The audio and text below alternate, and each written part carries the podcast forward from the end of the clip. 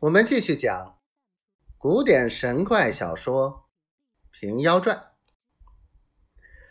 文彦博道：“你何以知吾为贵人也？”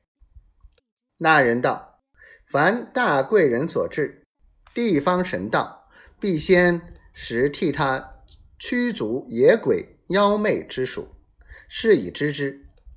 某系娘娘属吏，故容留居此耳。”文彦博道：“你既被罚在此，如何敢损害居人？”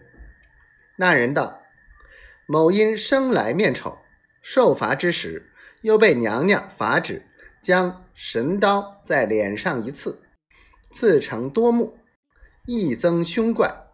人见某起时，便自惊死，亦犹薄命绝，非某之罪也。”文彦博道：“你将面貌我看。”那人道：“恐怕惊了贵人。”文彦博必要相认。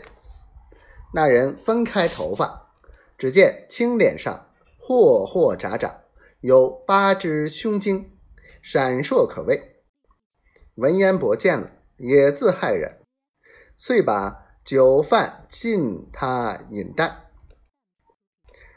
文彦博又问道：“我平日敬奉玄女娘娘圣像，明早替你拜求方便如何？”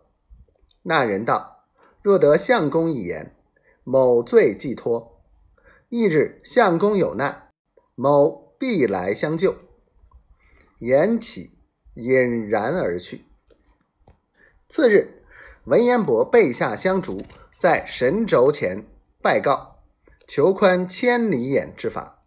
是夜，又梦那人来谢道：“丞相公方便，已消了罚现矣。